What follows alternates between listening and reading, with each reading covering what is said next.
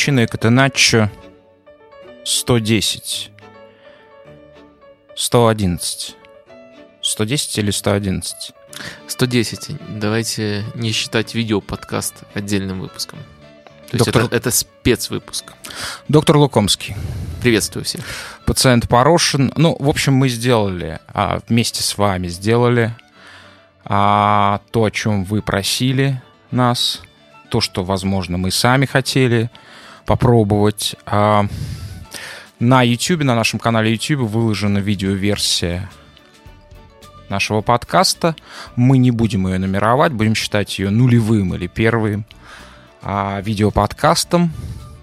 А, в этом видеоподкасте ну, воплощено то, то желание, с которым мы вышли, да, мы не хотели делать просто видеоверсию того, что обычно слушаете вы. Это получилось другим, и, честно говоря, я просто не знаю, как мне доказать то, что я не кокетничаю сейчас, но я просто очень растроган вашей реакцией. А, Я растроган этой реакцией, ну, там, если взять в сегодняшних этих категориях, лайки, положительные комментарии, я очень... Ну, почти вот как вчера, когда мы с Антоном Игоревичем Порошиным впервые в жизни посмотрели а, Порко Росса, величайшего сказочника 20 века Хао Миядзаки, в реставрированном виде. Вот, и я все время, у меня какой-то там комок в горле был. И вот у меня что-то подобное, да, то есть я не ожидал такой а, почти единодушно доброжелательной а, реакции. Вот, там и была и критика, и пожелания. А, Спасибо вам за это. Вот я напомню, что вы поддерживаете наш а, проект на платформе Patreon. А, благодаря вашей поддержке мы записали видеоподкаст этот. Он вышел довольно дорогим. Я озвучивал изначально сумму в 60 тысяч рублей, которая нам была необходима на производство этого подкаста. Он вышел в два с половиной, по-моему, да, в два с половиной раза дороже, чем мы планировали. Это вот такой отчет вам. А что важно сказать а, в этой связи? Смотрите, все прекрасно. Там огромное количество лайков, да, которые мы не получали. Огромное количество позитивных комментариев. А, ну, подавляющее большинство позитивных комментариев. Вот, но в целом, как бы для YouTube, да, если взять это вот ну, там даже не на 10 тысяч, а на тысячу метров над а, уровнем а, а, сети взлететь, это вообще, как бы, ребят, ничего, да, то есть, во-первых, мы хотели бы посчитаться. А, я имею в виду просмотры, да, А, мы хотели бы посчитаться, потому что, по нашим сведениям, большинство наших слушателей а, потребляют нас, проверяют и, ну, соответственно, видят обновления нашего подкаста на, соответственно, звуковых платформах, в iTunes, может быть, еще каких-то платформах. Это гораздо больше, по нашим сведениям, чем 50% а, наших слушателей. Вот, поэтому я предлагаю тем, кто YouTube нашим каналом не пользовался, зайти просто посмотреть, что мы сделали. И таким образом посчитаться, сколько нас. Для чего нам нужно посчитаться? А, для того, чтобы понять, как нам жить дальше. А, потому что вот как бы, ну, для YouTube, ну, мы с доктором а, не рыгаем, не пердим. Вот, мы не спрашиваем наших кадре. гостей... А? В кадре не Стара- стараемся, да, стараемся это делать. Простите, если кого-то мы разочаровываем, да. А, мы не спрашиваем наших гостей друг друга про Путина, да. То есть, ну, все это понятно про клик-трафик, как это все делается. Ну вот мы не делаем, мы посвящены такой довольно узкой истории, как прихотливый взгляд на футбольное поле. Уже сам по себе взгляд на футбольное поле. Это странно, а тут еще вот такой замороченный, странный. А, мы не... Мы долго обсуждали, что делать, когда производили, ну, думали над подкастом, долго обсуждали и даже спорили по поводу того, пиздить ли нам видео. И мы решили совершенно сознательно этого не делать. А, в том числе по этическим соображениям. Да, была боязнь, что нас за- заблокируют, но, а, ну, как бы вот да, есть контент, довольно мно, он, он капитализируется довольно усилиями многих людей, да, многих миллионов людей в конечном счете, да, потому что за всем этим контентом стоят конкретные потребители, которые платят за него. Поэтому мы решили не делать того, что делают ребята, которые собирают э, вот на своих так называемых YouTube-канальчиках про футбол сотни тысяч просмотров там. 50 лучших финтов Неймара, Неймара, 10 э, главных фейлов Месси, ну и все прочее. Да? То, что вы не знаете, не смотрите и не будете смотреть никогда. Это мы знаем про вас. И, ребят, ситуация, в общем, как бы не... Она, я не хочу это нытье по поводу того, что вот говно, говнище правит миром. Кстати, да, вы слушаете сейчас музыку, я забыл сказать, это «Страна глухих». В 98 году появился, нельзя сказать, что на экранах страны, потому что в 98 году в Москве, кажется, было всего там 3 или 5 мультиплексов. Появился фильм «Страна глухих» э, Валерия Тодоровского. На мой взгляд, это вместе с его сериалом вот теперь это лучшая его работа, ну и лучший его полнометражный фильм. А музыку написал к нему тогда юный музыкант уже Алексей Айги. А, тогда еще про минимализм а, в стране примерно знало там 14 человек, все, все, так сказать, композиторы. Вот. Тем не менее, он написал такую вот легкую минималистскую музыку «Страна глухих». Ну вот что угодно, да, но это не клеймо, это не нытье, это ситуация вполне естественная, где сложная, прихотливая, а, предназначенная немногим, ну, вот у них совершенно понятный путь. И этот путь, на мой взгляд, это, это платная основа. Это платный контент. Вот, поэтому у меня большое, а, большое к вам просьба. А, прокомментируйте, пожалуйста. Я думаю, что наша стратегия развития, она может развиваться в этой логике. Да? То есть, собственно, так был а, записан видеоподкаст. Кстати, доктор, вы вот за что платите? Расскажите. В смысле за что? Ну, за, за видеоконтент вы платите какой-нибудь? А, я плачу за YouTube премиум, чтобы без рекламы смотреть YouTube. Верно, я тоже. А, остальное даже на самом деле не знаю, все остальное можно, в принципе, найти в пиратском доступе. Нет, нет, нет, вы говорите, что у вас списывается с карточки. Вы не, ну, не нужно рассказывать про опции. Хорошо, единственное, что, что я сомневаюсь, это премиум у, у, у, меня, у меня есть э, Око, но мне его подарили. Как, как, как, это, как это делается сейчас, наверное, абсолютно со всеми. Нет, нет. Эти, эти я промо... такой чести не удостоен. Я, плачу... я, я не знаю, по-моему, где, везде уже промокоды от, э, от Око есть, и те, кто не, успе... не купил раньше, теперь получают его чуть ли э, не бесплатно. Так что вот э, я в числе тех, э, у кого как бы есть око, как бы платная услуга, но я за нее не платил реальных денег.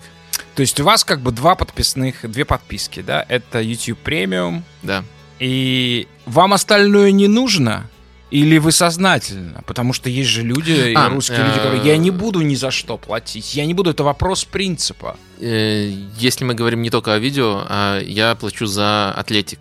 Есть э, британский очень сильный сайт, э, там тоже подписка Конечно, платная. я, я, все, я все имею в виду. Да. Еще конечно, Атлетик, сколько вы платите Конечно, я плачу я не помню, там годовая, годовая подписка была, но немного. То есть э, это скорее психологический момент, э, что вообще нужно э, платить за тексты, хотя тексты это то, что для всех почти всегда в России было бесплатно. Ну, в интернете, понятное дело. Так что, наверное, только это объяснение простое. Не то, что мне не нравится что-то другое, не нравится там какой-то Netflix. Мне, мне просто это съедает столько времени, что я себе больше не могу позволить. То есть вы себя просто ограничиваете, не потому что вы принципиально на что-то не подписываетесь, да, просто как бы ограничиваете. Вам больше не нужно, да?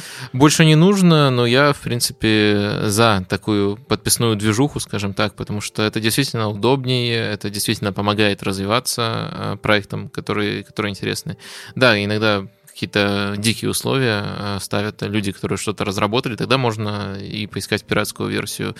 Для меня это тоже никакой, никакой не табу, но в целом я за подписки про себя. Я подписан на Netflix, а я подписан на La Gazzetta dello Sport, который просто выкладывает свои скрины, да, в сеть там ночью. Я заплатил по промо Я платил очень долго, примерно 150 евро, а сейчас я заплатил, по-моему, 99 евро за год а, за подписку на газету, La Gazzetta dello Sport на год. Я подписан на ОККО, а, при том, что, ну, редко пользуюсь, вот. И я иногда покупаю отдельные матчи на Матч ТВ, да, чтобы, там, если я что-то не успел посмотреть, я не, не, не буду искать тряпичное качество, я просто а, заплачу 75 рублей, хотя они, по-моему, уже в два раза подняли цену, по-моему, до 150. Вот, это такое свободное рассуждение, это не то, чтобы мы эм, надуваем щеки и хвастаемся, какие мы ответственные и там так далее. Понятно, что это все связано с социальными привычками, с социальным положением. Здесь действительно бытие во многом определяет сознание, хотя, как я уже не раз высказывался во время наших эфиров, я категорически не согласен с этим тезисом а, материалистского, так называемого, рационалистического течения философии, я считаю, что сознание абсолютно определяет все. Сознание — это вы, сознание — это то, что вы окружаете, то, что вы едите и так далее. Все это ваше сознание, все это предопределено вашим сознанием. Вот. А, и, соответственно, я прошу вас оставить комментарий. Оставить комментарий, который бы начинался с а, трех цифр. Одной из трех. 0, 50 и 100. Это, 100, э, это, этот тест на то, сколько вы готовы платить за один выпуск. Если после этого вы можете ставить свое... За один выпуск видеоподкаста? Видеоподкаста, да, да, видеоподкаста. А пока мы про аудиоподкаст не будем говорить, мы говорим про видеоподкаст. 0, 50 и 100. И, пожалуйста, вы, э, э, имеется в виду рубли, конечно же, и, пожалуйста, вы дальше после цифры можете ставить э, свои пояснения, аргументы, почему вы не готовы платить, не будете готовы платить, почему вы готовы платить 50, 100, а может быть кто-то напишет, да что, офигели вообще, вы делаете такой крутой контент, что вы должны продавать его за 500 рублей, скажем, да, и вы, вы, вы, вы все наберете. Вот, нет, за 500 рублей мы не будем его точно продавать, это, это однозначно. Вот, и, эм, соответственно, мы скоро обновим а, на Патреоне страницу, и, э, ну, во-первых, мы вас выслушаем, да, либо вторая модель это какая, собственно, и была использована при записи первого видеоподкаста, это а, модель донатов. В ней есть свои плюсы, то есть ваших дотаций, да, по сути, ваших, ваших дарений в ней свои плюсы, есть свои минусы. Мне кажется, более показательной, более дисциплинированной эта версия а, платного контента. Когда... Mm, ну, нам, может, стоило было стоило это за кадром обсудить, но сразу очевидно... Нет, давайте, нет, мы, мы в режиме live okay. обсуждаем. Сразу очевидный минус, мы ограничиваем число людей, которые посмотрят. Мне просто не очень интересно так делать. Мне mm-hmm. кажется, надо, чтобы нас посмотрело максимальное количество. То есть у нас даже тут противоречие. Сначала мы говорим, давайте распространим наш наше видео грандиозное, которое мы сделали на максимум людей в Ютубе, оно все равно, не, оно все равно не, не, никогда не достигнет даже 100 тысяч в силу понятных причин. И только... Челлендж, челлендж. Вот ребята все слышали, 100 тысяч. Нам надо набрать 100 тысяч. Посмотрим. Вот давайте просто для интереса ну, посмотрим. Ну, давайте, но а, а, просто от 100 тысяч просто начинается какая-то минимальная монетизация. Да, да не, минимальный на монетизацию Ютуба рассчитывать да. не надо. Короче, я не хочу в эти э, дебри уходить, э, но, в общем, э, еще до, до каких-то решений, до следующего выпуска нам далеко. Да, в общем, мы сейчас тестируем, да, мы сейчас тестируем, и, э, пожалуйста, вот отреагируйте, да, какая модель для вас, 0, 50, 100, это платная модель.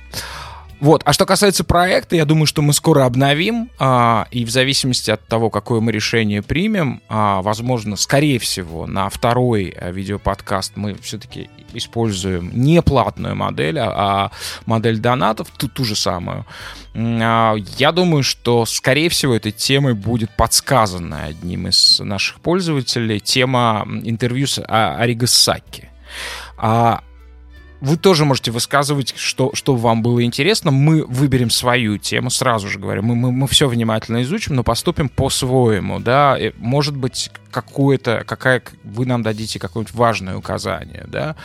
Вот, но понятно, что история с Ариго Саки, интервью с ним возможно только в Италии, и производство такого подкаста, это будет в другом жанре сделано, здесь больше будет интервью, но это не будет интервью сплошное, сразу же вам говорю, это не будет э, э, вдуть для в гиков, для гиков э, футбола, вот. Э, соответственно, это более дорогая история, она как минимум 3000, 200 тысяч рублей будет стоить, потому что речь идет о том, что... Подождите, я правильно понимаю, что у вас есть выход на Аригасаки? А что здесь выходить? Это человек, который абсолютно открыт для общения, и здесь... здесь... Договорились, я, я плачу, я все плачу, давайте, все. Если, если я пообщаюсь с Риксом. Нет, нет, не говорите, это, эти слова вырезать, пожалуйста, это вырезать насчет, насчет плачу. Вот, а, вот такая история. Интересна ли вам такая штука будет? А, конечно же, мы с ним, а, ну, я не могу на 100%, но на 90% я могу гарантировать, что мы с ним договоримся, потому что он открытый, доступный человек, он а, с охотой делится своими мыслями, вот. Но это дорогая история, потому что она связана с а, нашим перелетом в Италию, с тем, что нам нужно будет снимать там, а бы как снимать мы это не будем, как вы уже знаете, вот, ну и так далее. В общем, давайте это все комментируем, и на этом, соответственно, мы закончим вернее, нет. Мы сейчас плавно перейдем. Да, Наверное... «Земля дрожит», так назывался великий фильм а, итальянского неореализма. А, вот, и «Земля дрожит», потому что ну, на следующей неделе будет плей-офф Лиги Чемпионов. Вот вы хотите к Лиге Чемпионов перейти, а пока мы не перешли, пока не начали обсуждать топовые клубы, я просто хотел бы э, передать э, привет э, одному своему знакомому, зовут его Айван Газидис. Э, мы очень давно просто общаемся, поэтому даже не, не, не обижается, когда я его называю на русский манер просто... Ваня. Ну, Иваном. Ванек. Или, или даже Ваня. И вот, э, в общем, Ваню я хотел бы очень сильно поздравить с тем, что ему удалось выбить рекордные убытки Милана вообще в истории. 146 миллионов минус. Милан опубликовал недавно свой финансовый отчет. А он там... разве ответственен за это?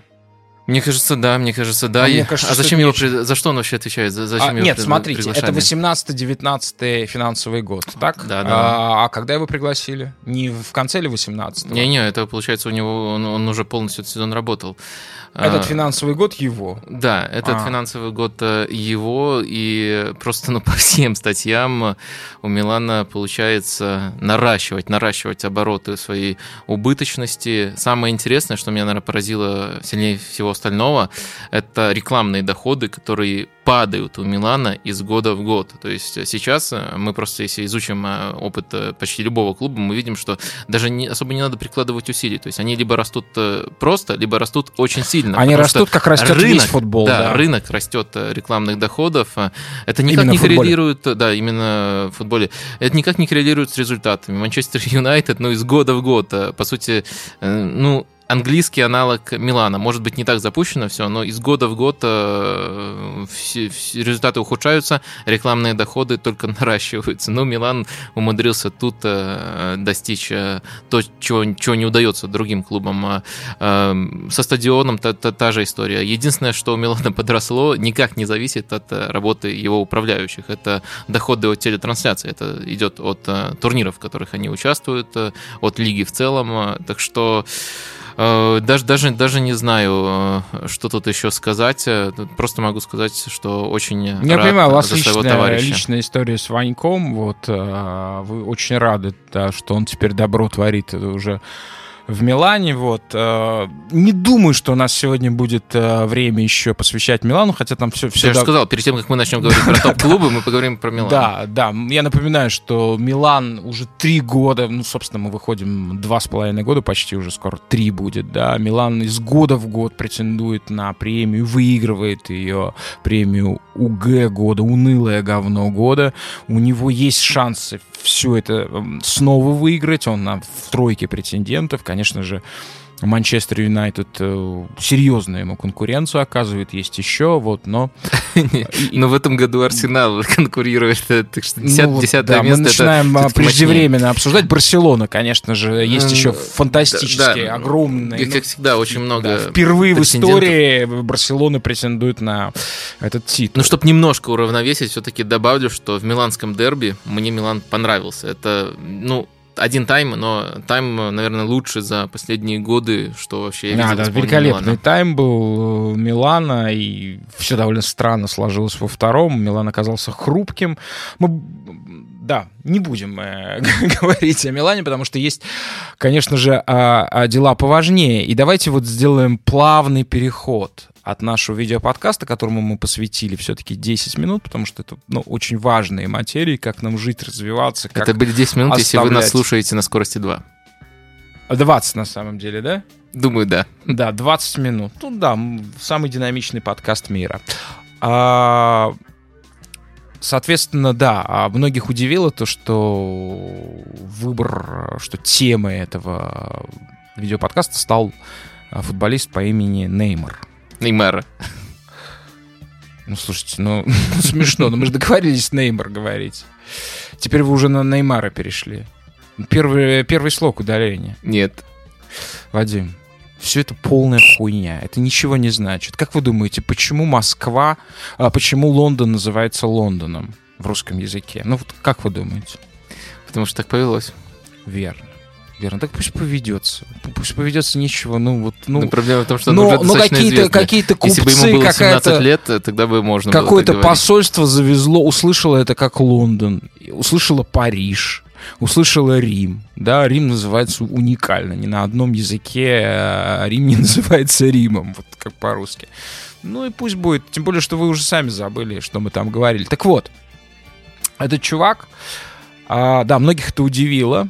А, ну, мы вот решили такой моноподход э, со всех сторон его рассветить, потому что это действительно очень показательное явление. Может быть, кстати, мы выложим отдельно видео, э, выдающийся монолог издателя, философа Александра Иванова о Неймаре. Это, ну, помимо того, что это смешно, это очень интересно, что он говорит, э, какие, какие векторы, какие важные световые лучи преломляются в этом, в этом персонаже, да, что в нем отражается. Вот. И я хочу вас спросить, доктор, а вот смотрите, две трети сезона сыграно, да, практически уже, да, ну почти. А в каждом топ, э, топ-чемпионате. Угу. Все так. Пока, И пока кто... Спасибо, да? Ударение нигде. А в, в Рафаэпе я ни, нигде не ошибся, да? Спасибо.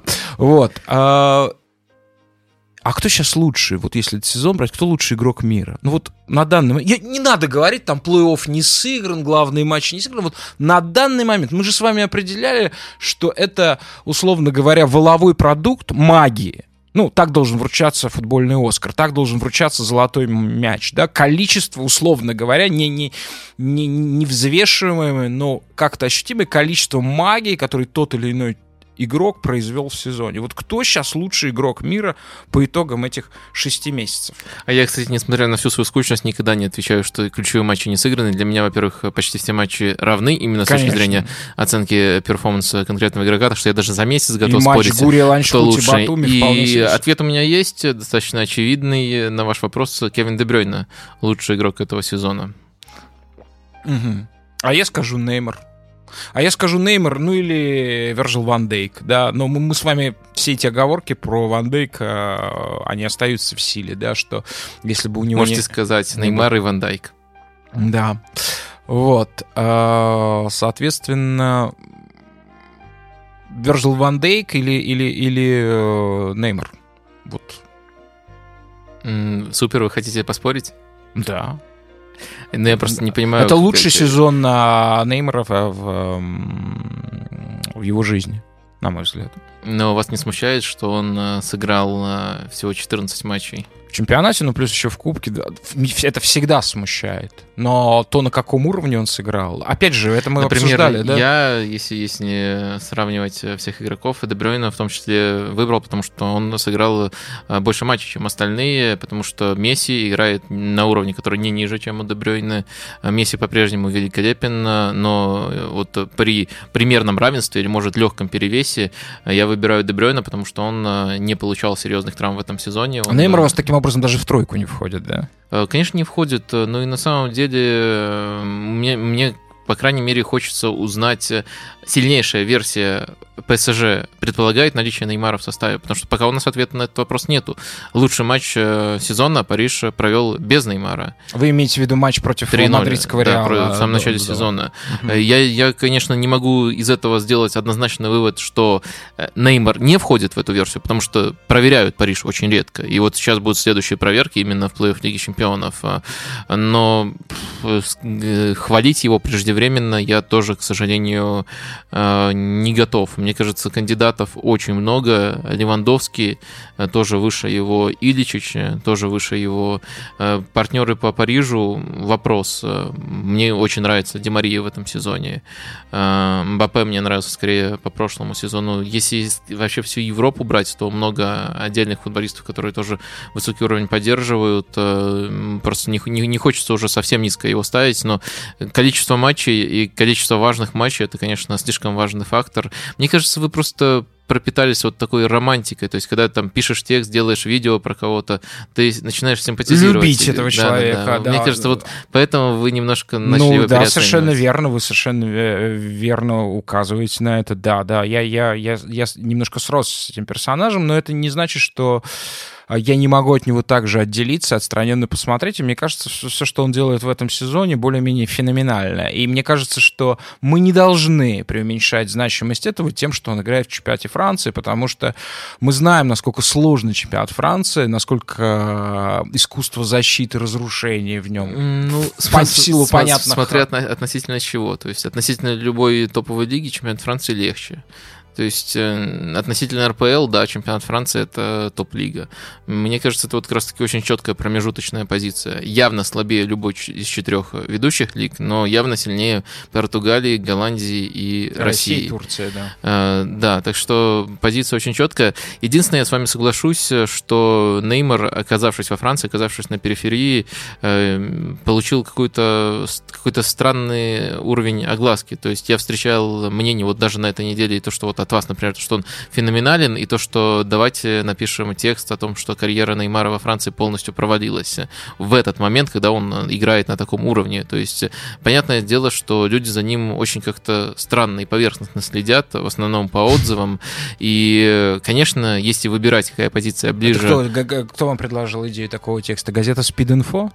Э, нет, э, нет, э, не газета Speed Info. Тут сошлемся на анонимность источника соперников. Это все-таки очень важный инсайт про игру Неймара, поэтому э, не будем называть имен. Э, дело в том, что если уже выбирать позицию, э, Неймар, который борется за звание одного из лучших в Европе, и Неймар, который проваливается, конечно, намного ближе к истине. Для меня, для человека, который все-таки э, имеет такую наглость смотреть матчи Парижа, конечно, ближе позиция, это что он один из лучших э, в Европе. Действительно, э, единственная претензия, которую можно можно тут э, предъявлять, это отсутствие по-настоящему трудных э, проверок. Все остальное у него в огромном порядке. Давайте как раз к первой паре перейдем, да, а, Боруссия Дортмунд, Париж. Вы хотите сказать, что а, и матч с Дортмундом не будет а, вот этим вот очень важным тестом? Но будет. Силы такой команды а, во французской лиге нет. Даже, по всей видимости, Марсель слабее, чем... Ну, очевидно, слабее, чем а, Дортмунд сегодня, хотя они очно не, не состязались. Ну, в Марселе Виллаж Бош работает, поэтому очевидно, что Марсель слабее, чем Дортмунд. О, как красиво, да. Четыре, четыре фаната Виллажа Боша. Привет. А, хорошо. А... Мы потом пригласим а, Сергея Игнашевича, который уже был на нашем эфире. Дело в том, что он съездил как раз на стажировку к Виллашу Боушу, и мы посмотрим, сможет ли это повторить э, доктор Лукомский в присутствии рекордсмена сборной России по футболу по количеству сыгранных матчей. Ну, тогда челлендж для Сергея съездить к этому моменту на стажировку к Фавру, чтобы мы могли сравнивать. Если Фавра, конечно, не уволят, вроде как говорят, что все с ним, с ним, с ним в порядке, и там кризисный осенний момент он уже преодолел. И, и вот как раз подходя к нашему матчу, он преодолел его за счет того, что придумал новую схему. Ее можно записать как 3-4-2-1, э, э, если так э, ассоциация искать. Это, это... какой-то вот, соответственно, Новый год он перешел с таким изменением, да? Нет, раньше, раньше. раньше То есть да? до, до, осенью, до да? паузы, да, mm-hmm. еще, еще осенью он подыскал схему схему, которая раз, раз, размещает на поле практически всех нужных ему атакующих футболистов. В этой схеме, по сути, одного из опорников рядом с Вайглем, либо рядом с Виценем играл Юлиан Брандт. То есть, по сути, десятка, но вот так вот низко его фавор опустил. Дортмунд стал намного ярче играть в атаке, интересные комбинации у них появились, и все стало еще круче после прихода, понятное дело, Холланда, которого мы уже неоднократно вспоминали в наших подкастах.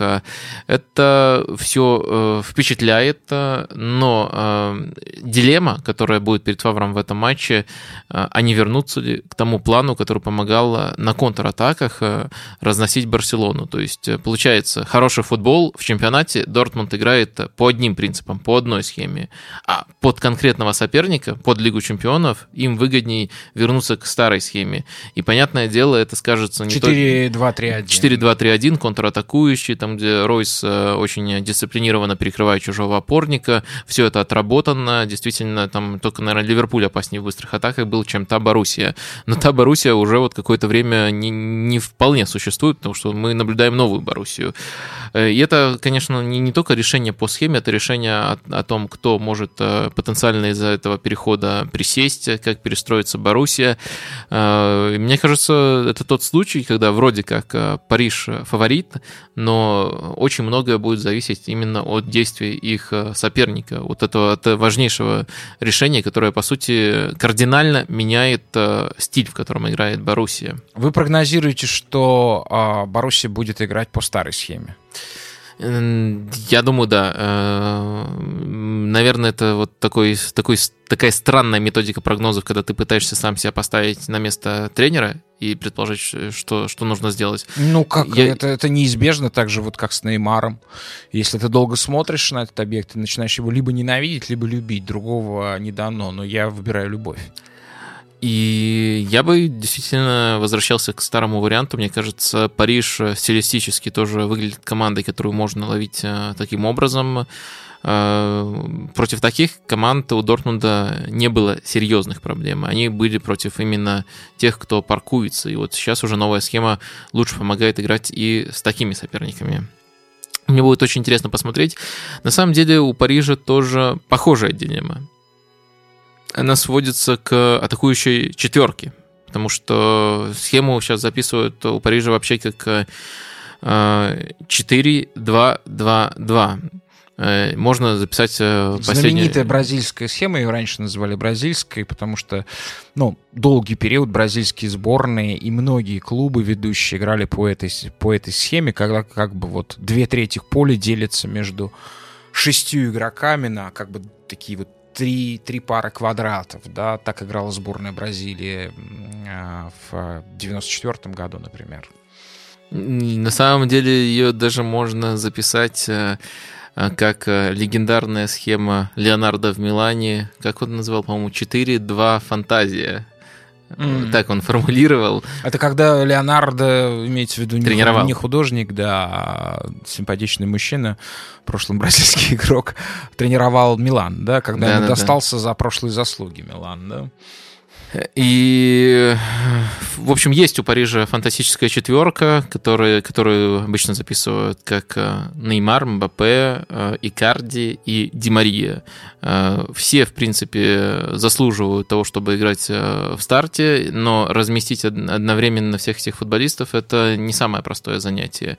И Тухель после одного из матчей публично сказал, что нет, мы так не можем играть, у нас нет баланса, четверка не отрабатывает, захватывает, э, и э, я, я, я просто не буду так больше поступать, но после этого он продолжил так играть, скорее всего, это было такой психологической игрой. Ребята, вы должны собраться, вы должны отрабатывать, э, то есть посылом через медиа к своим футболистам.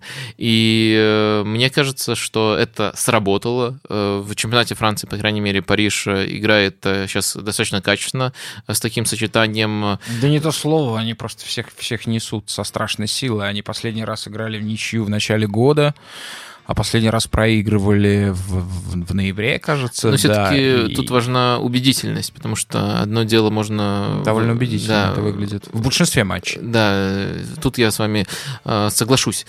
Э, но, конечно, в Европе всегда есть э, опасения, что э, может не хватить э, Верати и Гие, которые играют в центре поля, э, для того, чтобы всю работу за, за эту четверку проделать. Какой объем работы сама четверка Мексика проделает. Ну, это феноменальные все-таки непонятно. ребята, Верати и. Феноменальная пара с точки зрения дополнений друг друга, качеств и так далее. Это хорошая пара, но у меня очень большие сомнения по тому, как э, Верати играет в отборе. По сути, у него в отборе только один прием, это супер агрессивные э, прыжки. Откуда его все желтые и красные Да, да, да. И вот он получает желтую карточку, и дальше он как бы... Фактически парализован. Да, абсолютно верно. И получается, что всю работу придется проделывать э, Гие, если вдруг желтая карточка у Верати появится быстрая.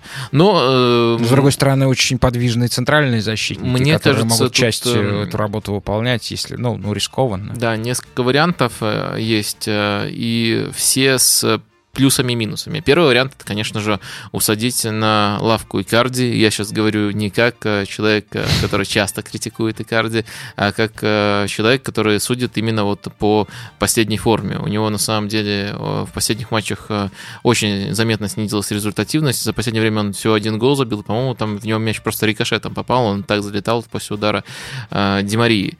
Поэтому мне кажется, что это один из вариантов, но сразу есть в нем и минус. Икарди все-таки это э, достаточно фиксированный нападающий.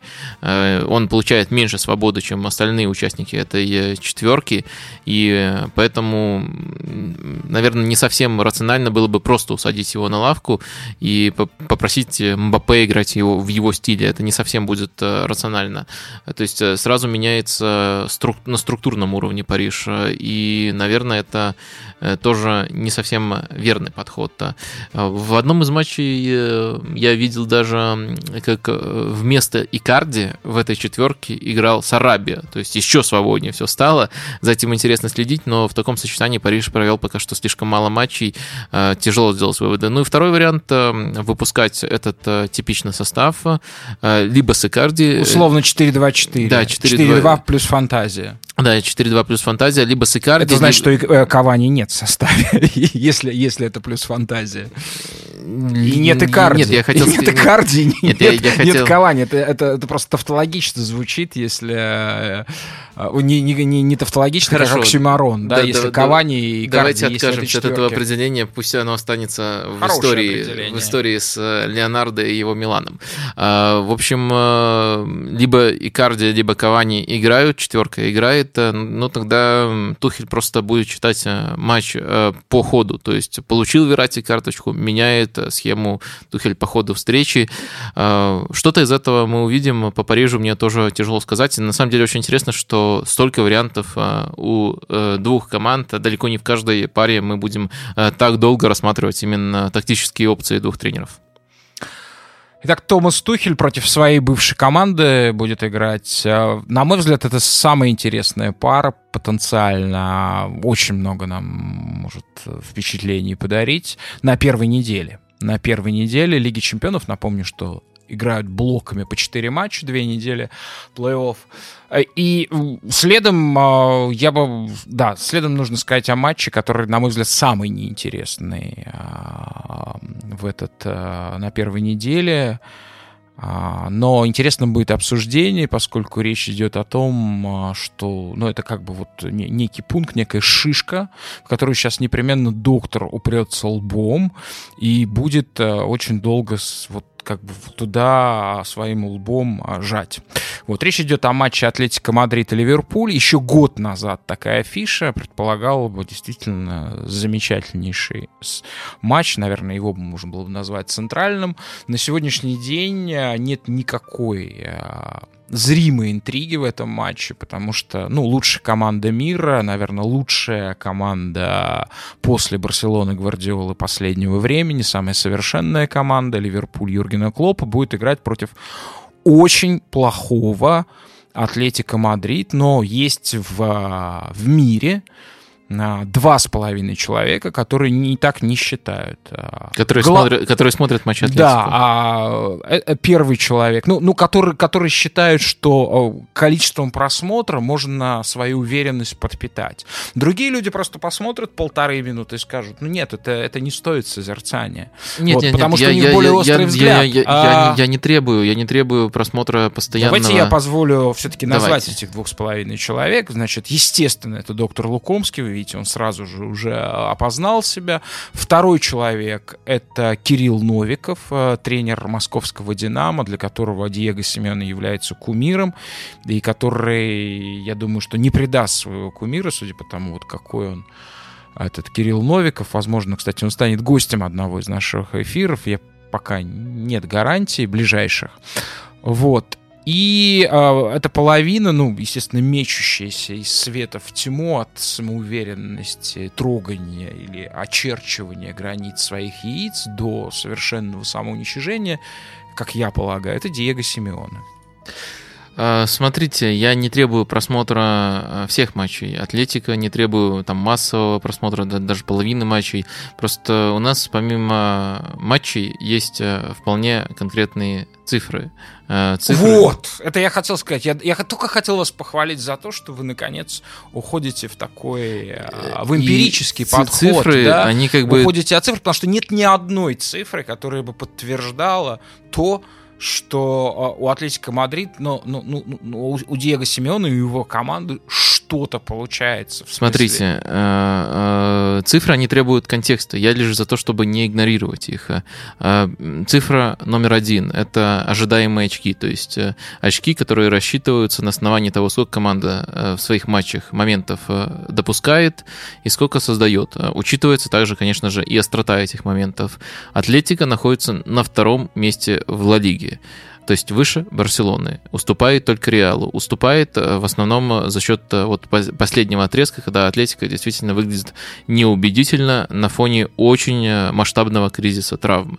Это первая цифра. Вторая цифра, если мы рассматриваем только вот остроту созданных моментов, то есть только что команда показывает в атаке. У Атлетика самая большая разница между ожидаемыми голами и забитыми мячами, реально забитыми мячами. Подождите, то есть... подождите, подождите секундочку а вы хотите сказать, что 23 гола и э, 14 место, 13 вместе с Атлетиком Бильбао на данный момент э, это проявление какого-то, ну, это, это Она... самое кривое зеркало, которое мы можем на сегодняшний день наблюдать в Европе, на территории пяти Это очень кривое э, зеркало. Э, насчет Европы я не спешил бы, но насчет Ла Лиги, да, я могу э, уверенно такое сказать, и по, по, по своим ощущениям от просмотра, и по ну, в Италии э, цифрам. нет никаких кривых э, зеркал. Четвертая, четвертая атака у Атлетика, если мы говорим об остроте созданных моментов. Выше находится Реал, Вильяреал, Барселона Барселона. Три команды. Э, Атлетика в данном так, случае четвертые. Да. Э, что я хочу к этому добавить? В чем может заключаться дополнительный контекст? Э, я бы все-таки сказал про то, что Атлетика играет отрезками. То есть они могут выбить нужные цифры за один тайм, за один конкретный отрезок и остальную часть матча играть очень невзрачно. Это тенден... этот тренд, мне кажется, в других командах так сильно не проявляется. Если Атлетика в свой отрезок доминирования не трансформирует в преимущество, Атлетика приходится очень трудно. Это отчасти может э, объяснить эти расхождения, но не полностью. Когда мы видим такие аномалии, то как минимум частично они объясняются просто невезением. Если говорить уже, опять же, попытаться вот от трудных э, терминов уйти в простые вещи, э, вы считаете облако хорошим вратарем? Да, конечно, это очень хороший вратарь. Он, безусловно, входит в топ-10, может быть, в топ-5.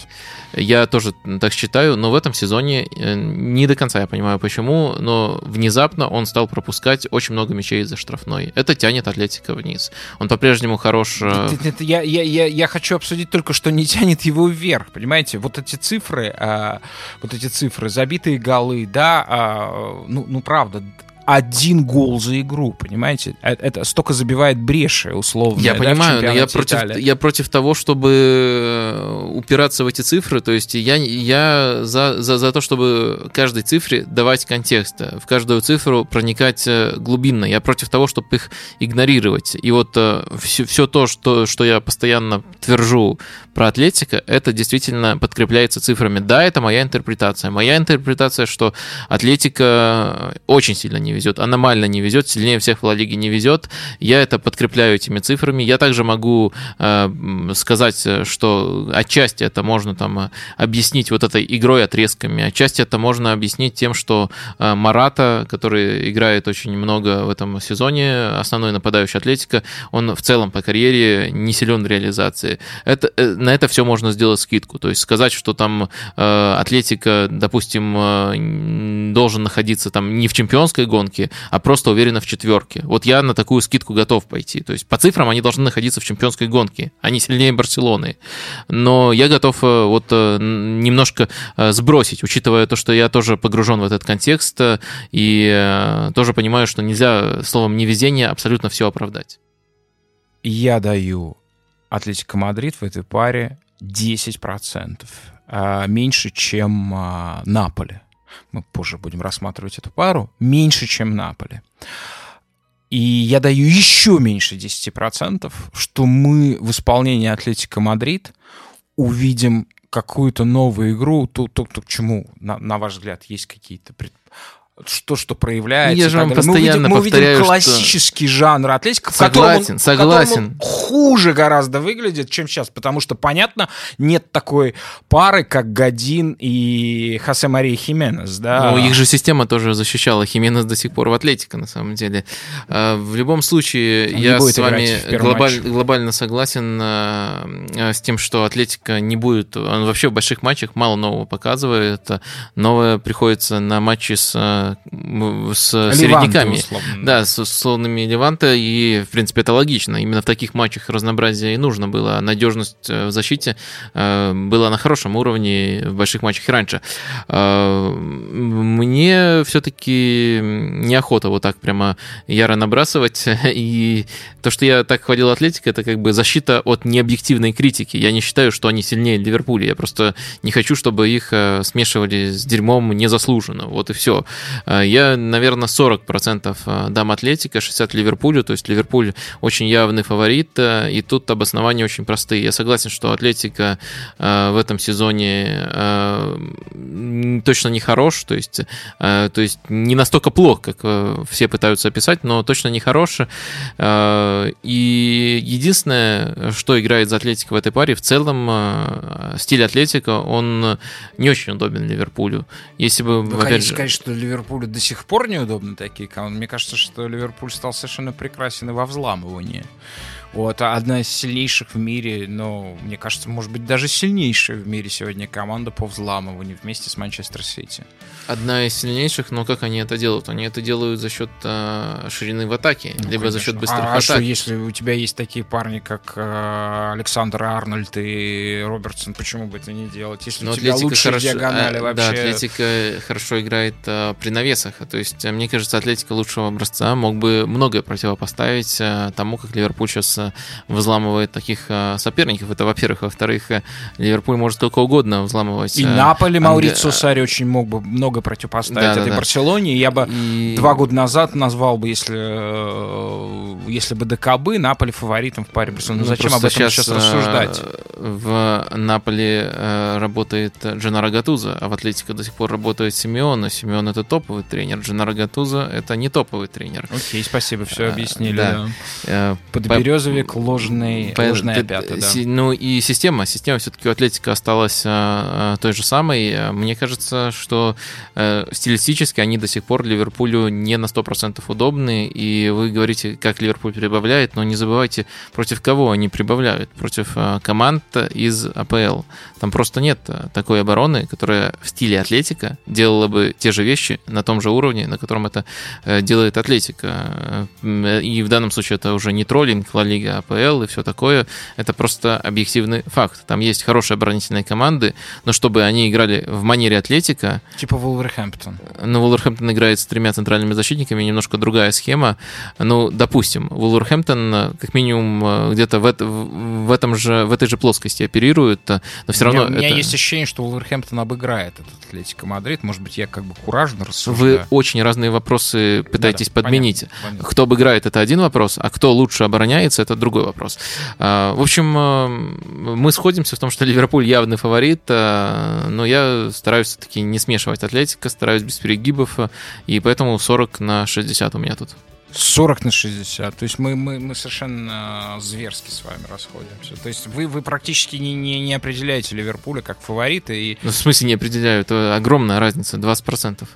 Нет, это не огромная разница. Это разница, где вы, вы- вы как бы явно видите себе исход, в котором побеждает Атлетика Мадрид. Я его просто вообще не вижу. Ну, хорошо.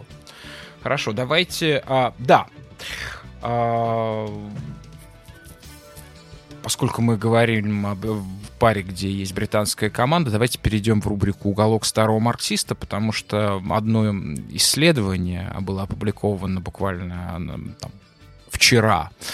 А, Давайте обсудим, можно ли считать это исследованием. «Уголок старого марксиста».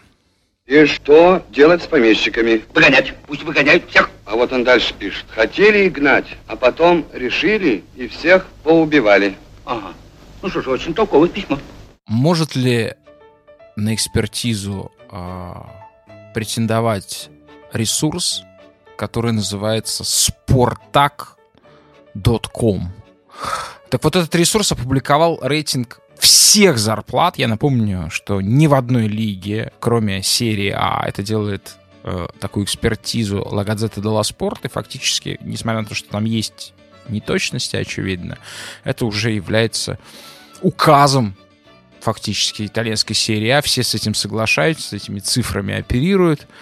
А, это для чего это, да? Потому что, ну, по-прежнему это важнейшее а, качество в человеке, да, в любом. Любопытство, рыться в чужих карманах, да, это одна из мощных человеческих страстей, да, считать деньги в чужих карманах. Кроме того, в современном футболе это есть показатель статуса игрока, то, как а, его ведет агент, а, и, конечно же, его уровня, ну, целого комплекса, да, то есть эти таблицы, они дают обществу возможность страстно поговорить о том, как э, несправедливо устроен мир, что для человека очень важно. И футбол, конечно, эту функцию блистательно исполняет, отвлекает других насу... более насущных задач, как в свое время Ленин подмечал по другим поводам, что не нужно отвлекать от классовой борьбы всякой херней вроде футбола. Вот. А, так вот, это, э, это издание Спартак опубликовало все зарплаты а, игроков премьер-лиги английской. А, доктор, есть ли у Спартака шансы? Я на всякий случай поясню, что это английское издание, и там ключевое слово спорт, и дальше AC или АК, как можно. Ну, в общем, это, это не какой-то троллинг э, ро- российского Спартака, э, тут абсолютно никакой связи нету, но э, на самом деле это абсолютно не авторитетное издание, ни, ни- никаких э, поводов э, серьезно доверять ему нету, насколько я понимаю. Тут э, просто проделана э, такая работа с, со сторонними ресурсами.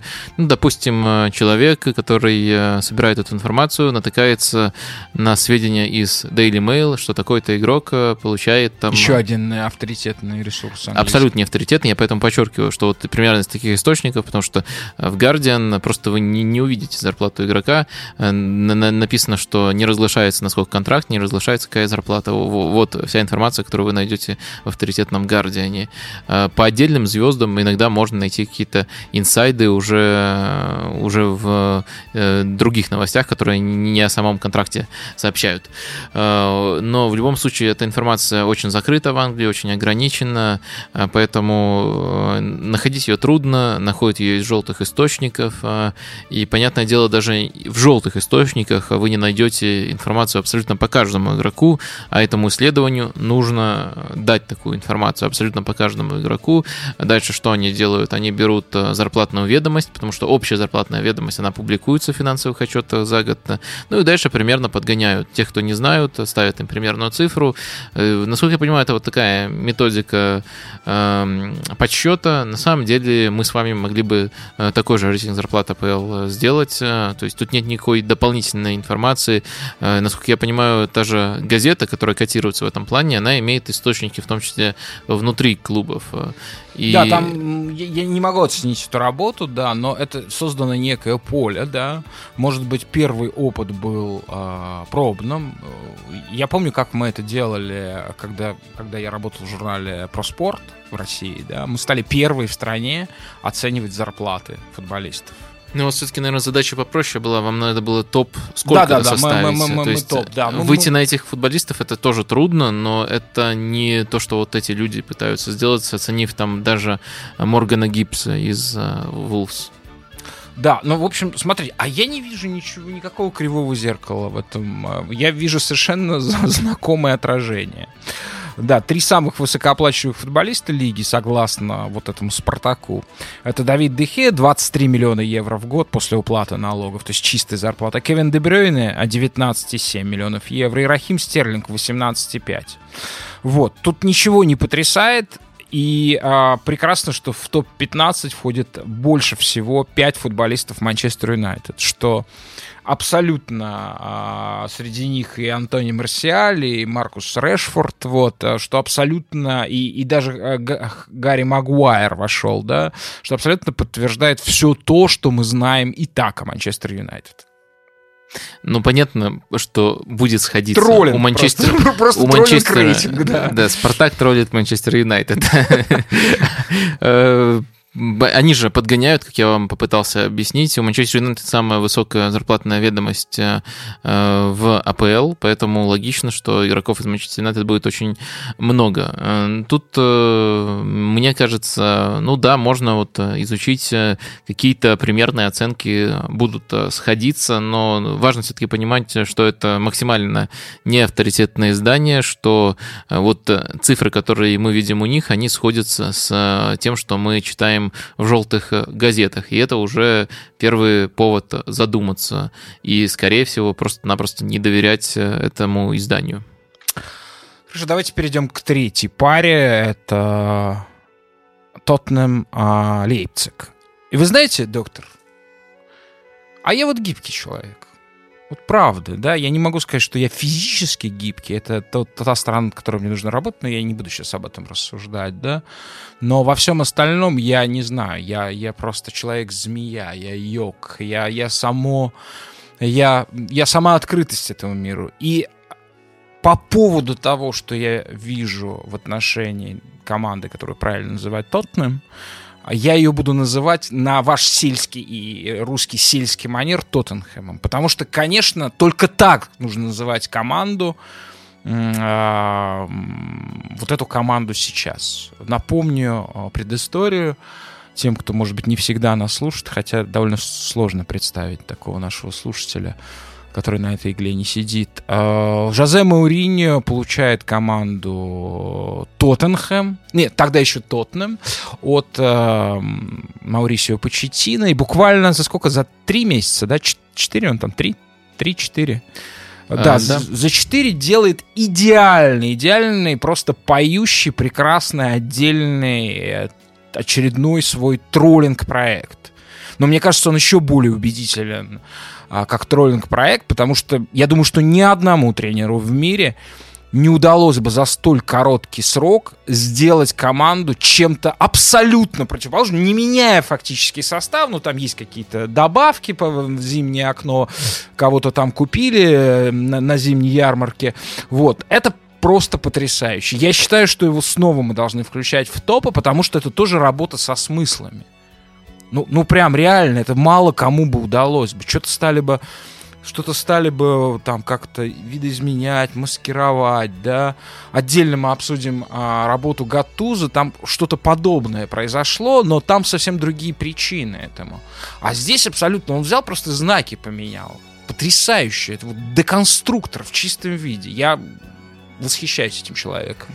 Ну, если вы уже такие аналогии проводите, я бы сказал, что Жозе Мауриньо унаследовал у Почетина, именно вот если мы говорим о начале этого сезона, о том, какую команду принял Мари... Мауриньо, э, не Тоттенхэм, а Тоттенхуэм какой-то, uh-huh. а вот э, сделал из него Тоттенхэм, э, если, если уже вашу аналогию продолжать. Э, то есть э, было хуже, намного хуже. Э, то есть э, при Почетино команда играла примерно с такой же оборонительной... Вы имеете в виду начало сезона?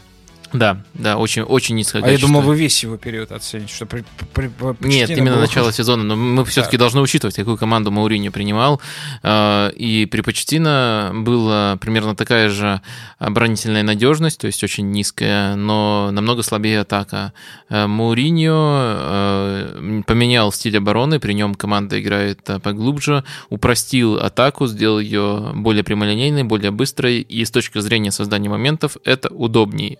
Э, Тоттенхэму прямо сейчас. Э, и Тоттенхэм в этом отношении все-таки действительно прибавил. То есть э, при Мауриньо команда стала лучше. От этого не уйти, к сожалению. Почему вы ну, смеетесь? Ну, можно сказать, что лучше. Лучше, да. Дело в том, что это стало, как, как всегда, когда речь идет о Маурине, это стало тотальным явлением, потому что после победы в Кубке, я не помню, там, ну, самый впечатляющий матч, это, конечно, против Манчестер Сити был. Просто потрясающий матч, когда первый удар в створ ворот, а, вообще по воротам, принес а, Тоттенхэму, Тоттенхэму гол. Вот, а, невероятное объятие, радость, а после кубкового матча, в котором, я не помню, они там какой-то... Саутгемптон. Да, Саутгемптон, который тоже, в общем, фактически возил. Но да. Мауриньо даже после того матча сказал, что лучшая команда проиграла его любимая Дели Али сказал после этого, что я играю в лучшей команде мира. Вот. Я помню, на Sports.ru э, был замечательный блог иронический, каких сейчас, к сожалению, ему не достает, а, ну, он назывался «Лучший футболист мира», и он был посвящен Роману Адамову, нападающему. Вот. Мне кажется, что вот в этом смысле Тоттенхэм сегодня является лучшим а, клубом мира, ну, потому что, ну, как бы такой убедительный троллинг футбол, где а, везение и ну, фактически является научной составляющей, просто обозримой физической составляющей этого футбола никто так убедительно не выглядит. Но если мы говорим об этом по-прежнему в категориях э, везения, то мы подразумеваем, что никто не в состоянии это контролировать, даже Тоттенхэм, то есть э, забавно за этим наблюдать, но это не продлится. То есть без качества игры долгосрочно. А что же вы считаете? А, вы считаете, что Лейпциг выиграет? Я, я вот боюсь, что таким... Э, в двух матчах может быть могут быть разные исходы, но я считаю Лейпциг достаточно внушительным фаворитом Оп, в очередной интересно. раз против Баварии. Баварии, которую я включаю в тройку лучших клубов мира. Они продемонстрировали, что... Прямо сейчас? Прямо сейчас. Угу. Я, кстати, не спорю. Продемонстрировали, что они очень хороши, что Нагельсман может... Такой сюрприз-сюрприз, мы об этом, конечно, никогда не говорили. А Таланты очень... первый, Хитафи второй и третий э, Бавария, да? Да, угу. реагировать может очень гибко на события матча. И мне кажется, что это будет очень-очень кстати. Лейпциг и адаптируется лучше, и более качественный футбол показывает. Посмотрим, э, что придумает. Сколько вы а, процентов даете? 65 в пользу Лейпцига. А расскажите, пожалуйста, вкратце, вот этот матч знаменитый, который прошел неделю назад между Баварией и Лейпцигом, 0-0, удивительная ничья, по цифрам вроде бы доминирования. Баварии. Что в этом матче э, примечательного случилось? Да не было в матче там доминирования Баварии. Он похож, на самом деле, был на матч первого круга, где Бавария на начальном этапе могла все решать, хранить соперника, но по ходу матча Лейпциг выровнял все и свои моменты тоже создал. Мне кажется, что ключевой э, ход тут э, где-то в середине первого тайма, минуте там где-то 35-й состоялся, когда э, Нагельсман Нагельсман решил поменять э, позициями Тимо Вернера, который играл ближе к левому флангу, и Нкунку, который играл ближе к правому флангу. Вернер ушел на э, правый фланг, он оказался против Дэвиса. Дэвис, Альфонсо Дэвис, одно из открытий сезона, левый защитник, которого, точнее, игрок, которого в этом сезоне приучили очень качественно в левого защитника. Он был важной атакующей опцией для Баварии, но когда появился Вернер против него, когда появилась э, обратная угроза со стороны Лейпцига, Баварии стало намного труднее строить свои атаки. На другом фланге у них э, э, Павар и Мюллер, то есть футболисты, которые ширину атаки не очень хорошо создают. Бавария немножко оказалась загнана в эту ловушку. Теоретически, да, наверное, мож, мог Ханси Флик более гибко среагировать. Я, например, совсем не понял замены Гнабри. Мне кажется, наоборот, нужно было на другой фланг. Я бы сейчас вас поправил, но не буду. Хорошо. А что такое? Ну, по-моему, все-таки француз с французскими корнями. А, в этом плане. Вы, вы понимаете, насколько это нелепо, да? Ну, ну, ну, правда. Продолжайте, продолжайте. Я просто показал вам ваше отражение в зеркало. Смотрите. Да не, я... Как, я, как я, писал Оскар Уайльд, ярость Калибана, увидевшего в отражение, свое отражение в зеркале. Э, совет, то есть я бы вас поправил, но я не уверен. Это так себе формулировка. Надо так с уверенностью просто рубить. Нет, я, я, я не считаю, что это галантно и что это вообще относится к какой-то сути. Продолжайте, доктор. Простите. Э, да, мне наоборот казалось, что нужно было оставлять э, Гнабри или Гнабри на поле и выпускать еще Камана. Камана, команда точно француз. А, и создавать ширину на двух флангах, тогда бы, мне кажется, Бавария смогла бы более ровно провести этот матч, но э, на самом деле эти два футболиста не пересеклись в итоге, и Бавария немножко ограничивала себя таким образом. Э, в общем, мне кажется, этот матч был интересный, но это все-таки матч был равный. Просто понятное дело, что э, Бавария играла в своем стиле, в доминантном, с владением. Лейпциг подстраивался и контратаковал, но сделал это достаточно качественно, особенно вот э, после стартовых 30 минут. Ну, в любом случае, это а, звучит потрясающе, потому что, наверное, нужно ну, всегда помнить о том, насколько а, до сих пор разные, а, разные ресурсы у Баварии и у Лейпцига, да, и то, что Нагельсман превращает в это в игру, в поединок настоящий, да, в сложный поединок, не в котором все предопределено, как в матчах а, Тоттенхэма, да, когда там одна команда запирается у своих ворот и ее бомбит вне зависимости от того, там, а, может быть, вторая вторая команда английского дивизиона. Это все действительно а, сложно, это очень высокое искусство. Так сколько вы э, Лейпцигу даете шансов в этой паре? 65%. Ух. Нет, с огнем играете. Я все-таки верю в демонизм а, Жозе Ивановича. Вот. Он, кстати, по-моему, побрился наголо, да? Да, есть такое. Да, Джинни Ньоки — это человек, который каждый день пишет шутку на первую полосу, короткую шутку на первую полосу газеты «Дела спорт». Этот каламбур, к сожалению, очень сложно перевести, но дело в том, что Special One — и, а, ну, в общем, в, в итальянском языке лысый или облысевший или плешивый совпадает как бы с корнем со special, да. Вот, соответственно, была, а... была тонкая шутка Джинни Ньоки по поводу нового лука Жозе Мауриньо. А вот в русском языке special one очень хорошо рифмуется с лысый шарлатан. Ага, ага. Но вот да, вот, кстати, к нему это больше всего подходит. Гораздо больше, чем к вам и к Гвардиоле. Действительно, да, магический человек. Вот поэтому я считаю, что сегодняшний день так называемое научное сознание очень высокомерно относится к тому, что очень долго учитывалось в истории, то, что сейчас клеймится мистицизмом, там, а клеймится метафизикой, это тоже уже как клеймо, да, потихоньку становится.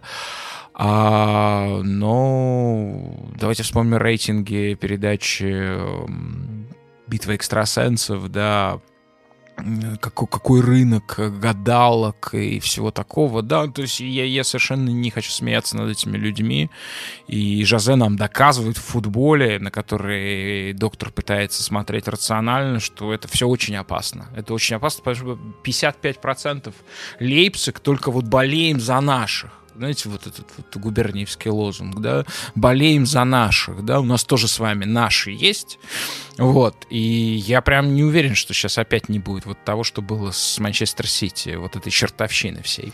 Я как раз задумался, интересно, кому больше денег занесли, Леви Мауриню или люди заносят экстрасенсам? Вот наши прям уже в полном смысле, прям наш, слушайте, Аталанта Валенсия, я тут недавно услышал прям реально, вот на данный момент просто главный комплимент, который я слышал в своей жизни. Вот главный абсолютно. У меня был, сейчас я должен был сделать mm-hmm. большой проект, вот, там неважно о чем. В общем, он примерно за 8 а, дней до, до того, как он должен был стартовать, ну, он уже стартовал, а, до того, как он должен был проявиться в медиапространстве, он упал. Слушайте, его он перестал существовать. Ну, бывает такое в медиа. Вот. И у нас, естественно, чатик в Телеграме. Я пишу там, друзья, у меня скверная новость. Ну, я там пишу, что что случилось. А, вот, что, типа, заказчик там полный назад дал. Вот. А мне пишут в ответ, да ладно, Игорь, вы чего? Пишет парень из Самары, которого я специально по мотивам просто одного комментария э, в Ютьюбе э, у нас, да, я его просто призвал и не ошибся в этом. Вот, пишет парень из Самары. Да вы что, Игорь? Я же как в Аталанте поиграл!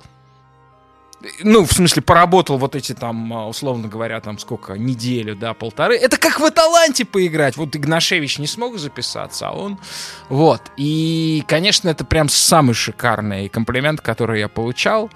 Потому что, конечно, Аталанта наше все, она выздоровели все, поправился Сапата, набирает форму, и... а Валенсия совсем плохая а, теперь стал. Слушайте, неужели это случится? Неужели действительно прям, ну, процентов 70 сейчас это выглядит а, преимущество Аталанта? Аталанта выглядит фаворитом в паре с Валенсией довольно явным. Я бы тоже называл цифру 70. Наверное, даже все равно ее назову, но все-таки оговорок тут достаточно.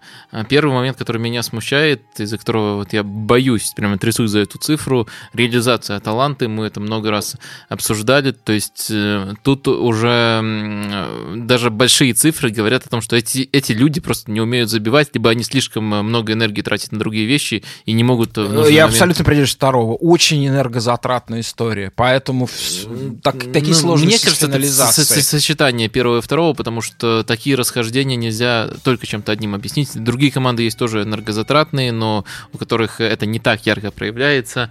В общем, э, в любом случае, это то, с чем нужно считаться, что Аталанта будет зависеть от там, везения, от своего стиля, потому что моментов, я почти уверен, они создадут больше. И второй момент, э, Валенсия, ну, она просто ужасна с точки зрения качества игры, они э, не заслуживают заслуживают бороться за Лигу чемпионов. Саладос не сделал команду лучше. Некоторые черты, которые были при э, Марселино, постепенно улетучиваются. А Саладос, кстати, те, кто те, кому а есть такие, их немного, те, кому нравится нас слушать, но они футбол не смотрят, я действительно сталкивался. Mm-hmm. Вот, а, это правда. А, а, Альберт Саладос, это, на мой взгляд, самый смешной смешной тренер, ну, физиономически, вот, э, соответственно, вот на, на, на вот этом топ-уровне, да, он похож на такого обиженного мышонка э, Силад, Силадос. Ну, я про топ-уровень комплимент. Нет, ну Валенсия условно, она находится в зоне там условно Лиги Чемпионов, я там имею в виду 20-30 команд, uh-huh. да, вот. Э, он похож, что такой очень смешной, очень смешная внешность, очень трогательный, он похож на, на мультипликационного персонажа, на такого мышонка, который боится, что его кто-то обидит. Вот. Ну, мне бы хотелось, чтобы... Чтобы его обидели, да. мы, помним, мы помним, при каких обстоятельствах Валенсия вышла в плей-офф. Мы это очень долго, и я главным образом, бурно а, э, переживал. Но это. если мы возра- вернемся к той группе, я все-таки буду настаивать, что не должен был выходить Челси. Челси это главная команда, которая ограбила ту группу, которая из-за судейских ошибок прошла Аякс. Потому что в каждом матче было допущено как минимум одна... Кстати, по-моему, постфактум была признана грубая ошибка в этом матче. Это был Джан Лука Рокки, самый некрасивый итальянский мужчина Это в, по, в сос- одном матче. И по отменен- состоянию на 2020 И год. отмененный гол тоже ДСАИ, который э, входит в один из комитетов э, ФИФА, признал, что была допущена ошибка при просмотре ВАР, э, что это, это очень смешно, учитывая современные технологии, что они просто выбрали не тот кадр для того, чтобы рисовать линию. Это- это- это- это Но это понимаю, как- смешно, но мне не хотелось бы, понимаете, я просто чувствую вот эту вот а, ползучую контрреволюцию. В Италии бесконечно это обсуждается, а, что да вот вар, этот вар, вар, ну, ну, ну, должна бабка ж о чем-то говорить на скамейке. Да не, Но я она же я не, может, не может просто медитировать в этот момент. Она должна на что-то жаловаться. Бабка жалуется, ну, бабка, это вот коллективная бабка, проигравшие тренеры, там, проигравшие футболисты, просто ворчуны штатные, они жалуются на этот вар. Не, я на всякий случай тоже абсолютно не против ВАР. Это очевидно, что любую хорошую идею можно испоганить. Если ты возьмешь iPhone и начнешь им орехи колоть, это тоже будет не оптимальное применение. Ох, нет, нет, это не самое худшее применение айфона. Бывает гораздо хуже применение. То же самое, если ты э, Вот это как обладаешь возможностью изящно, колоть орехи айфоном. нарисовать линию, но не можешь выбрать правильный кадр, это просто руки у кого-то из задницы растут. забавно. Наверное, был какой-то стресс в этот момент с судьей. да, Что-то с его концентрацией было не так. И второй момент, который я хотел сказать, э, я бы вообще уверенно ставил на Атланту, если бы не матч Валенсии с Барселоной. То есть они обыграли Барселону как и Сатьена 2-0, абсолютно по делу, и э, это был хороший контратакующий перформанс, где они перекрыли соперника, ловили на контратаках, эти качества все еще при Валенсии. Атланта тоже, наверное, будет играть с первым номером, то есть нужно понимать, что та, то убожество, которое мы наблюдаем в 90% матчах Валенсии, это просто другой сценарий, когда им нужно атаковать. Тут все-таки сценарий будет другой, Валенсия уже не будет выглядеть такой жалкой. Все равно мне кажется, что Атланта сильнее, но такой уже безнадежной Валенсии, которую я, имею, э, наверное, не удовольствие наблюдать э, каждые выходные, э, мы все-таки не увидим. Тут пропасть не будет такой ощутимой, но я все равно остаюсь при оценке 70 на 30. в пользу Да, но и, и- и давайте не будем забывать, что если Валенсия, а это очень вероятно, выберет закрытый режим этой игры, то вот против, учитывая то, что, как вы сказали, Валенсия может очень хорошо выглядеть в этом режиме, у Аталанты, безусловно, есть сложности со вскрытием. а, э, Периодически команда обнаруживает сложности со вскрытием очень плотного там очень низко сидящего соперника, да. Понятно, что за счет своей интенсивности э, Аталанта может создать, условно говоря, случайные так называемые моменты, которые выглядят случайными, когда там все сбиваются в штрафной, мяч отлетает от скок, и кто-то просто из опорной зоны э, на подбор успевает первым и вколачивает гол, который, собственно, а, дает Аталанте после этого тот сценарий, в котором она выглядит уже уверенно и, и может выглядеть победоносно. Я думаю, с этой парой мы разобрались. Да. Двигаемся дальше. А, да, давайте прежде, просто поскольку речь зашла об э, итальянской команде, да, я хотел бы сделать, презентовать новую рубрику «Новый дивный мир». Это же бред. Ведь бред, бред. Послушайте, что вы несете? Что вы такое сочиняете? Я не могу понять. Ну бред же, ну бред. В Италии на стадионах первая здесь э, Италия, так же как и СВАР, выступает э, авангардной страна, страна, которая не ассоциируется с э, технологическим авангардом в футболе, является абсолютно технологически авангардной. Э, То есть э, Италия первая из топ-чемпионатов запустила ВАР, это произошло два года назад, без всякого там обсуждения, вот, без всякой выборочности матчев. Тотально серия А перешла на, на ВАР э, третий сезон уже. Теперь э, первая Италия первый в мире устанавливает на спортивных состязаниях так называемые антироссийские видеокамеры. То есть стюарды будут а, оснащены такими датчиками, которые, видимо, будут а, реагировать на уханье, так называемое, которое сегодня считается расизмом, да, изображение обезьяны. И таким образом, если на этой трибуне окажутся дети, сейчас какой-то фильм с Кинг-Конгом в качестве героя, супергероя, то есть я, я увидел вчера афишу, вот когда мы с Антоном Игоревичем ходили в кино, а, там, соответственно, Дауни младший на афише и Кинг-Конг изображен, да, то есть э, если предположить, что популярность этого фильма будет высока, и дети маленькие будут изображать обезьяну, можно предположить, что, скажем, по какой-то аналогии, да, они изобразят это уханье, и они попадут под, э, соответственно, дисквалификацию. Дети и их родители, которые дали им не дали им воспитания соответствующего положенного в 2020 году. Ну, знаете, мне кажется, тут надо дождаться конкретных а, прецедентов, потому что так мы можем рассуждать, что будет подпадать, что не будет подпадать. Э, Э, очередная, как Ивар, хорошая идея, которую можно вот описанием, которое вы описали, которое вы привели, э, такими неприятными ходами можно угробить. Посмотрим, что из этого получится. Да, но явно, явно, что идея не полная, отличная идея, но не полная, потому что непонятно, что будет, скажем, а, с индикаторами, которые будут улавливать оскорбление горбунов или геев или, допустим, не знаю, хромых людей, да, то есть, соответственно, этих индикаторов должно быть больше. Я просто хотел бы сделать камин аут сейчас, если позволите. Я хотел бы выйти из тени, да. А, я хочу сказать о следующем. Я хочу рассказать о своем поступке, а, который я совершил в 10 лет. Мне было 10 лет. И мне очень стыдно за этот поступок. Дело в том, что я жил в, а, в Ленинграде, тогда он назывался тогда Ленинград, в районе, который называется Гражданка. Соответственно, все, все петербуржцы знают, о чем речь. И там было общежитие, где жили студенты, в том числе африканцы. И у меня был странный челлендж, как сказали бы сегодня. Если я видел черного человека, я кричал негр очень громко. Вот. И однажды мы играли в футбол, я не помню, кого я там изображал, не очень плохо. И я крикнул это. И этот африканец двинулся ко мне и сказал, ты очень невоспитанный человек. Увидел негра и кричишь, негр, негр. Вот. И мне было дико стыдно в этот момент. А, и, конечно, это выглядит абсолютно чудовищно, и сразу же у, у, у, у наших слушателей возник вопрос, как, как вообще такое могло случиться, что, что было в этой семье, да. А, в семье было следующее. В семье было следующее. В семье а, царил дух озорства. И в данном случае вот эта дикость совершенно абсолютно, ну, как бы ну, дичайшая дикость, да, она определялась, она была направлена не против африканцев, а я в будущем, если у меня были какие-то российские предрассудки, то, конечно, я их потом абсолютно все преодолел. Там, я считаю Майлз Дэвиса главным музыкантом 20 века, наверное, и так далее.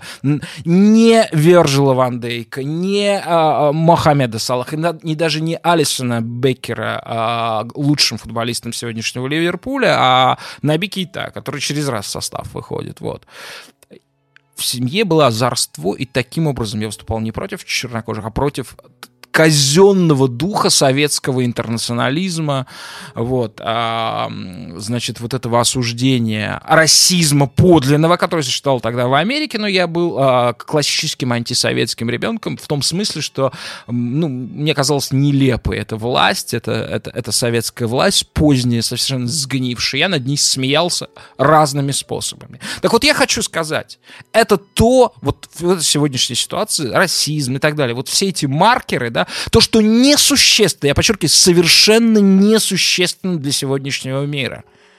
А существенно то, что происходит, скажем, в а, западном а, Китае, где создана цивилизация, утопическое общество, полностью просматриваем, где социальные бонусы в отношении уйгуров и репрессий не 20 века с колючими проволоками, а 21 века, когда тебе это просто заходит, Сейчас наш и тебе не будет не гуглиться в Китае, что вы наделали?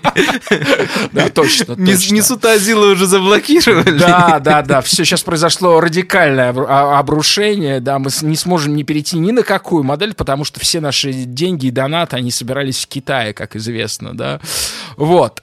А, и для современного Тома Сойера, а, то есть интеллигентного, а, ну, веселого, а, хулиганистого мальчишки, вот, который выкрикивает что-то с, средней, с задней парты, вопреки учителю, сложилась идеальная ситуация. Он, конечно, будет гомофобом и расистом. Именно в интеллигентной школе, да, потому что а, он будет нарушать этот кодекс, да, его будут за это бить по голове, но Том Сойер будет идти именно туда. То есть Том и Сойеры, которые, может быть, не ходят на футбол, но они будут всегда в штрафниках у этой истории. Вот. Но это, это, это, это просто такой паразитический, второстепенный сюжет, который сегодняшнего мира, а, который почему-то люди, ну, поскольку он очень легкий, и он не связан ни с какой подлинной болью, ни с каким подлинным нервом оголенным, да, и легче его как проблему мировую подавать, ну и Том и Сойеры, комики, стендаперы, они, конечно, будут, это станет хлебом, и, и уже становится, просто, ну, в Америке невозможно представить, чтобы комик шутил а, по поводу сегодняшней политкорректности. Пока вы все это рассказывали, я думал, что будет э, в ситуации, если Лукаку на какое-нибудь оскорбление просто подойдет э, к игроку, допустим, Его не оскорбляют. команды. Это просто, это просто идиотизм, Ну, да, ну, да. ну, бывает, Ну, бывает хорошо, оскорбления. да, Условно. Лукаку. Да. Подойдет и скажет, ты просто э, невоспитанный человек. Увидел негра и кричишь негр, негр. Мне кажется, это И может быть потом тут же это абсолютный способ, чтобы а, этот, эти люди, да, абсолютно. Но потому что после этого я не делал этого ни разу. Мне было стыдно, потому что этот парень подошел и совершенно по-человечески сказал, ты глупый мальчишка. Но он сказал, он даже не сказал, не стал оскорблять, он сказал, невоспитанный человек.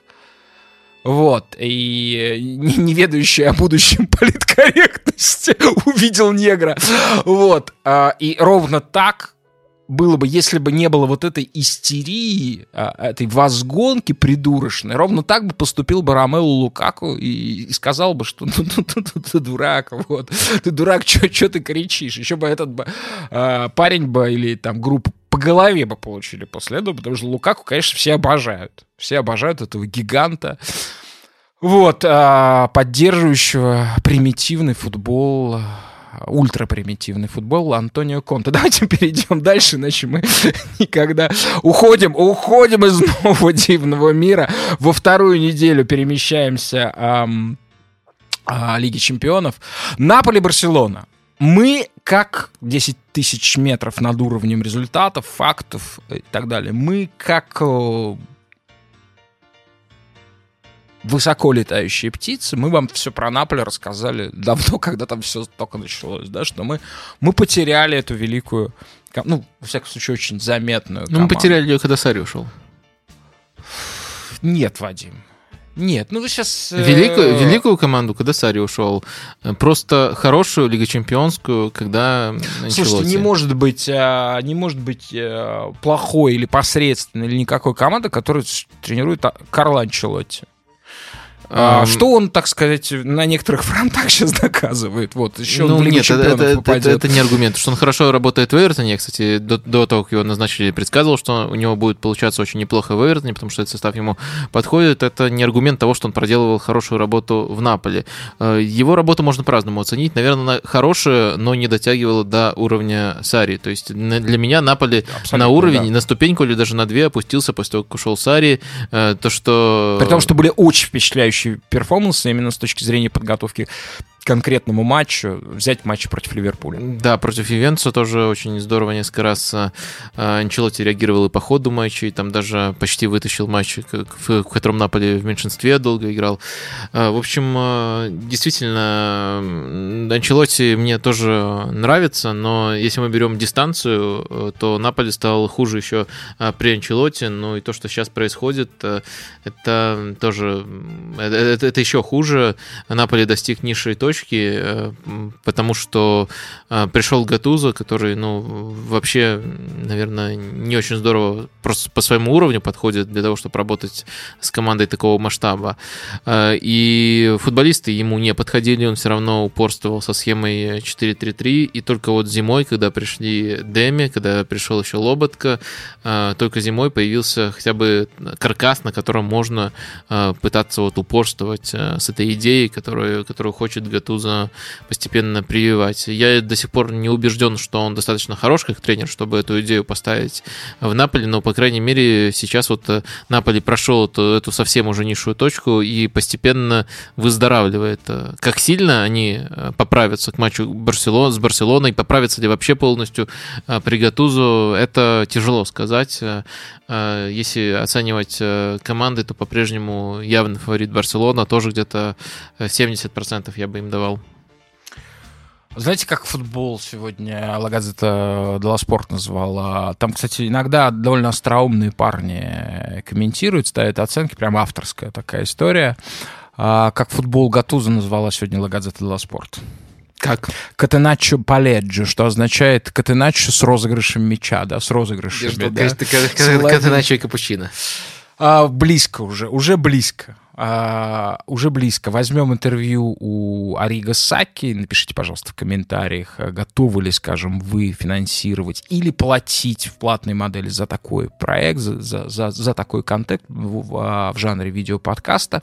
Вот, в общем, Наполи угробил а, буквально одним решением его президент, который великолепно справлялся со своей работой, несмотря ни на что, несмотря на свой эксцентризм, странности и так далее, но в целом блестяще справлялся Аурелио де Лаурентис, который который решил после очень, при этом, ну, смешно, да, очень приличного матча, на самом деле, против э, Red Bull Зальцбург, прекраснейшей команды, которой мы всю осень э, пели оды с доктором, вот, э, в которой Наполе очень здорово смотрелся, решил посадить на базу. Вот, команда не подчинилась, и сейчас э, зимой э, поразительная была кампания. Мало того, что у Наполи и так был хороший состав, он стал в смысле подбора игроков, то есть там фактически сейчас два равноценных состава. Они закупились этой зимой на 90 миллионов. Больше, чем кто-либо вообще, по-моему, в Италии. Вот. А, да, точно, больше, чем в Италии, и чуть ли не в Европе. Там один из лучших результатов. В результате появилась куча игроков на те позиции, которые уже заняты, э, в полузащите, э, еще нападающие. В общем, полный бардак, а, абсолютное, абсолютное барахтание, да, частью которого, ну вот, результатом результатом трудно говорить еще пока, а иногда становится вот этот вот Катеначо Паледжо, и при этом Наполи выигрывает очень важные матчи для себя. А, как выиграла вот вчера а, пол, первый полуфинальный матч на Кубок, выиграла и у Ювентуса, и у выиграла у Лацио, да, в Кубке, то есть это просто, просто лучшие, три, три лучшие команды, ну, за вычетом Аталанты, а, сегодня, сегодняшней Италии. Мне кажется, что вот если они так же, как с Интером выступят, они могут, э, да, 30% у них есть. Ну да, 30% э, я соглашусь с этой оценкой. Я думал, вы скажете, что вообще у них хорошие шансы есть. Нет, Нет. Да, да, да, даже с Интером, э, мне кажется, им повезло. То есть они действительно Интер неплохо нейтрализовали, но не сдержали полностью. У Интера тоже э, шансы неплохие были. Так что мне, мне не кажется, что тут Наполи что-то фееричное показал. То же самое с Ювентусом. То есть сократили пропасть предстартовую. Все считали Ювентус фаворитом, сыграли на равных, в итоге победили. Э, с Лацио вообще тяжело что-то говорить про этот матч, потому что там очень быстро команды обменялись удалениями, и это очень сильно влияет на тактику. И это, опять же, тоже было не столько тренерское, сколько то, то, то как э, игроки себя в этом матче показали, то, как они свои шансы реализовали. Э, поэтому мне кажется, что на Наполи, ну, я уже об этом сказал, постепенно прибавляет, но, опять же, не готов за эту границу выбраться. 30% оставляю им не больше. Да, в общем, удивительный Наполе. Если вы вдруг давно не смотрели эту команду, от этой команды не осталось ничего. Вообще ничего, что было, кроме некоторых имен. Вы можете увидеть Кулиду Куликбале, который действительно просто лажает невероятно на скамейке запасных. Вы можете увидеть Фабиана... Лажает на скамейке запасных? А, да.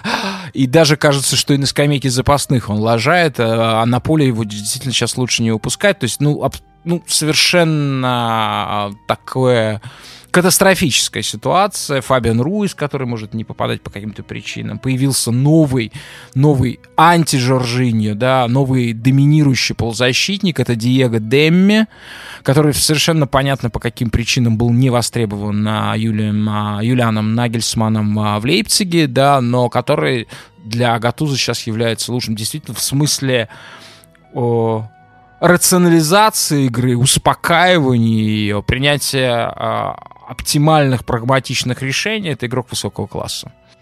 А почему? Я так не понял, он вам нравится или нет? Потому что мне он э, вполне нравится. Он мне он... нравится в своем жанре, но если сравнивать уже Жоржини, это совершенно, ну или игроками типа Жоржини. Это совершенно другой стиль, да, он другой жанр. конкурирует сейчас с э, Лоботкой, э, и эту конкуренцию, на мой взгляд, заслуженно выигрывает. Я бы не сказал, Странно что он... покупать на одну позицию, где у тебя еще в составе Аллан есть. Нет, но Аллан не на эту позицию, Аллан должен играть выше в тройке. Посмотрим, как э, Гатуза их всех разместить. Действительно, полузащитников сейчас у Наполи много, но полузащитников такого типа до прихода Лоботки и Деми не было. Э, немножко поправлю вас, все-таки вполне он был востребован э, Нагельсманом и по впечатлениям себя неплохо проявлял, и по просто цифрам, потому что он сыграл в первом круге Бундеслиги в 14 матчах, три еще на замену выходил, четыре матча в Лиге Чемпионов провел в старте, так что, мне кажется, все-таки с Нагельсманом у него конфликта не было, просто э, Наполи э, переманил его. Челси-Бавария. А, Челси, Бавария, думаю... Больше 10% у Челси. Да, больше 10%. Но я просто не люблю такие троллинг-котировки давать. Но чтобы эта пара отличалась от остальных, дам Челси только 25. То есть меньше всех вот на данный момент из тех, кого мы описали. И даже дело тут не столько в Челси, сколько в Баварии, которая прекрасна. Челси э, команда, во-первых, неровная. И Челси начало сезона, наверное, чуть большую оценку от меня получил бы. Сейчас Челси э, по-прежнему находится в поисках баланса. Но и самое главное, э, Челси э, в плане обороны команда достаточно посредственная. И эта проблема тянется на протяжении всего сезона и только усугубилась, наверное, в последние недели, потому что еще повисли сомнения над Кепа или Кепой. Кепой можно просто говорить? Кепа, да. Э, здесь, да, других нет вариантов. Да, в общем, э, над вратарем Челси сомнения. Уже Кабальера в некоторых матчах выходил э, Э, то есть э, вот слабость вратаря, слабость защиты, мне кажется, это очень весомый, весомый аргумент перед таким матчем. Э, Бавария прекрасна, Бавария, наверное, сейчас вторая команда против после Ливерпуля, прям по ходу подкаста Бавария поднимается да, да, да. в рейтинге. Да, Джонс, да. Но я, кстати, я, кстати, с этим соглашусь. Я соглашусь, Сити мы чуть позже будем говорить, да. А, слушайте, вот один вопрос. Я не вижу, в чем шансы Челси. Вы видите, в чем они могут реализовать реализовать? На каком фронте они могут э, попробовать что-то навязать Баварии? Э, ну, в целом у Лэмпорда были даже хорошие матчи против э, топовых соперников. Не надо забывать, что они с Ливерпулем два раза сыграли и каждый раз не уступали Ливерпулю по количеству моментов. Э, матч чемпионата Ливерпуль выиграл чисто за счет стандартов в Суперкубке по пенальти. С Сити 2-1 поражение, но там был отрезок, когда Челси мог уходить в отрыв. Очень много моментов на контратаках создавали. То есть, наверное, ну, можно толкнуться оттолкнуться от э, шаблона контратакующего, который Лэмпорт использовал именно э, в тех матчах. Э, Челси так играет нечасто, мы вообще не часто наблюдаем Челси в таком режиме, часто наблюдаем их как команду, которая пытается вести игру, но может быть, вот если удастся лучше реализовать свои шансы и сыграть примерно на, на таком уровне, тогда у Челси шансы есть. Я, опять же, не готов троллить их и говорить, что у них там 1% и все такое. Очень высокие шансы на то, что это будет, э, возможно, самая зрелищная пара, ну, во всяком случае, первый матч. Э, то, что, ну, в классическом понимании количество э, проникновений в штрафную, опасных ударов и, может быть, даже голов. Леон Ювентус. А, Давайте мы не будем сейчас обсуждать а, состояние текущего Ювентуса, потому что мы можем здесь э, надолго. Мы, мы- мы, в принципе, из подкаста в подкаст обсуждаем, а, так или иначе. А, Я все же, несмотря на то, что в основном конъюнктурно, конъюнктурно считается сегодня проблемами Ювентуса, я, честно говоря, не вижу шансов Леона. Э, Один вопрос только у меня к вам по Ювентусу. Это правда, что э, у Ювентуса есть такая опция уволить Сари и буквально не заключая нового контракта призвать Аллегри? Ну, потому что у него... По-моему, чушь полная. Я, я недавно читал такую информацию, что Это, у Аллегри наверное, до сих пор действующий Там, контракт, там ему есть платят за- газетенка такая, тут-то спорт. Вот она как бы этот. Может быть. Да, да, вот она специализируется на таких. есть вот его буквально могут э, Это вызвать. Спартак, это Спартак, вот туда, в ту, в это было бы- это да, это даже дальше Спартака. Это было бы очень интересно, на самом деле. Э, Посмотрим. Ну, да, действительно, на, на Саре э, есть сейчас ощутимое давление. Э, Общественное, скорее. А, Ну, вот судя по тому... Ну, опять же, это интуитивно. Я не, не нахожусь в коридорах этого офиса туринского. Он, кстати, очень элегантно выглядит. Такая скромная двухэтажная вилла.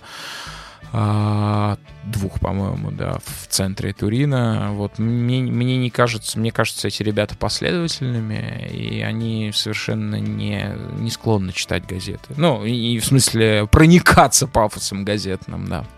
Вот, но я не вижу у Леона шансов. Тут даже не от Ювентуса, а от Леона нужно идти. Ну, расклад основной не изменился. Мы как только вот э, эта пара э, сформировалась, говорили, во-первых, что э, по определению это абсолютно неравные команды. Во-вторых, э, э, так совпало, что почти сразу после жеребьевки Леон э, выбыл, во-первых, Мемфис Депай, э, Депай, во-вторых, Рейн Аделейт, два, о- один суперлидер и один просто игрок основы, э, важный тоже. Мне кажется, что компенсировать эти потери Леон, к сожалению, Но почему? Вы хотите сказать, что вы Леону больше даете, чем Челси? Вы котировки Челси как самые низкие определили, 25%. На данный момент, я сказал, на данный момент. Да, Леона Но- выше вы котируете? Нет, Леон я не буду выше котировать. Леону я дам э, всего э, 20%. Мгм. э, Все-таки Леон, да? Да, Леон все-таки будет э, самой уязвимой командой. То есть я просто к тому, что э, с позиции Леона практически ничего не изменилось с момента жеребьевки, и тогда мы им не оставляли реальных шансов, не оставляем и сейчас. Да, э, кстати, по поводу Аллегри, э, ну, как бы все, что связано с Миланом, это тоже как вот с Барселоной, да, это такой, э, может быть, не, не, не с- несопоставимый по объему, но вал паразитической информации, да, и сейчас э, на обложке, э, на первой полосе Лагазет для спорта уже как, знаете, как афиша боксерского боя. Ральф Рангник, против а, Макса Аллегри. Это вот будущее команды Милан, показавшие рекордные показатели минусовые, да, и которые есть все шансы, что даже если они... Э, Рангник должен прийти спортивным директором. Да, ну, в такой комплексной должности, да, я как, как раз-таки это как идея, как мысль мне нравится. Вот. Ну, Рангник, наверное, сп- спецом номер один себя зарекомендовал в этом плане, но он работает со всеми командами РБ и очень-очень э, хорошую структуру там выстроил. Это правда. Неизвестно, конечно, как это получится у него в Италии, немножко другая специфика, но это было бы интересно, и Аллегри это было бы интересно, но с другой стороны, есть очень хороший контраргумент всему этому, это Милан. Да, это Милан, да, который просто, даже если он вдруг попадет, ну, я не верю в эту Лигу Чемпионов, да, его просто не допустят туда. Ну, я абсолютно уверен, что его не допустят по финансовым показателям. А, и, наконец, главное, что случится в 1-8 финала, во всяком случае в первом матче, это мадридский Реал против Манчестер Сити. Есть вариант, что мы с а, доктором приурочим к этому матчу наше событие. Мы несколько раз устраивали такие встречи с нашими слушателями в каком-то московском месте, в московском баре. Посмотрим вместе этот футбол, ответим на вопросы. В следующем выпуске мы уже точно либо подтвердим эту информацию, либо нет. А, ну, в общем, как бы главный матч э, 1-8 восьмой, по всей видимости, в содержательном смысле он, безусловно, будет там а, на порядок, может быть, выше остального. А, удивительно, ну не удивительно, а фактом является то, что сегодня Реал, в отличие от ситуации там двух-трехмесячной давности или даже на сам а, момент жеребьевки, он выглядит как соперник Сити. А что в этом удивительного? Ну, потому что осенью он был не соперник Сити. Э, ну, тогда нужно говорить, что сейчас на, наоборот выглядит для Сити соперником для Реала, потому что Реал сейчас идет очень уверенно в Ла Лиге. Э, почти все результаты, которых они добиваются, заслужены. А Сити, ну, уже нельзя просто объяснить это тем, что они там не все свои моменты забивают, что они незаслуженно отстали от Ливерпуля. Да, именно такой отрыв, он не совсем логичен, но Сити слабее, чем в прошлом сезоне. Мы уже несколько раз обсуждали их проблемы в прессинге, их э, проблемы с реализацией, и э, это, к этому могут добавиться еще типичные проблемы Гвардиолы в матчах э, Лиги Чемпионов, когда он нагружает команду каким-то не совсем знакомым планом внезапно. И несколько раз такое уже происходило в этом сезоне. Последний раз, наверное, э, был против Манчестер Юнайтед в Кубке Лиги, в втором полуфинале, где тоже очень необычно план Гвардиола придумал прямо перед матчем. Еще есть информация, что сдерживающим фактором Гвардиолы иногда был Артета, который вот от совсем безумных идей его ограждал. Сейчас Артета нету, очень много ротации у Гвардиолы и просто вот по фамилиям игроков э, и тактической, поэтому Сити определенно сейчас находится не в порядке. Э, но Сити как команда, конечно, находится на другой стадии эволюции. Я по-прежнему э, включаю их в топ-3, в нашу топ-3, которую я упоминал сегодня многократно. На текущий момент. Да, на текущий момент. То есть, получается, Ливерпуль, первая, Бавария. вторая Бавария и третий Манчестер Сити. То есть, как команда вот э, на дистанции, как команда на хорошей стадии эволюции, мне кажется, Манчестер Сити выше Реала. То есть, именно поэтому я склонен им все равно вот, несмотря на то, что это турнир плей-офф, несмотря несмотря на то, что есть синдром Гвардиолы у Манчестер Сити, то есть перемудрить в таких матчах, э, я все равно их э, оцениваю чуть выше, но это совсем чуть-чуть, это будет 51 на 49. Я вот о чем вас хотел спросить.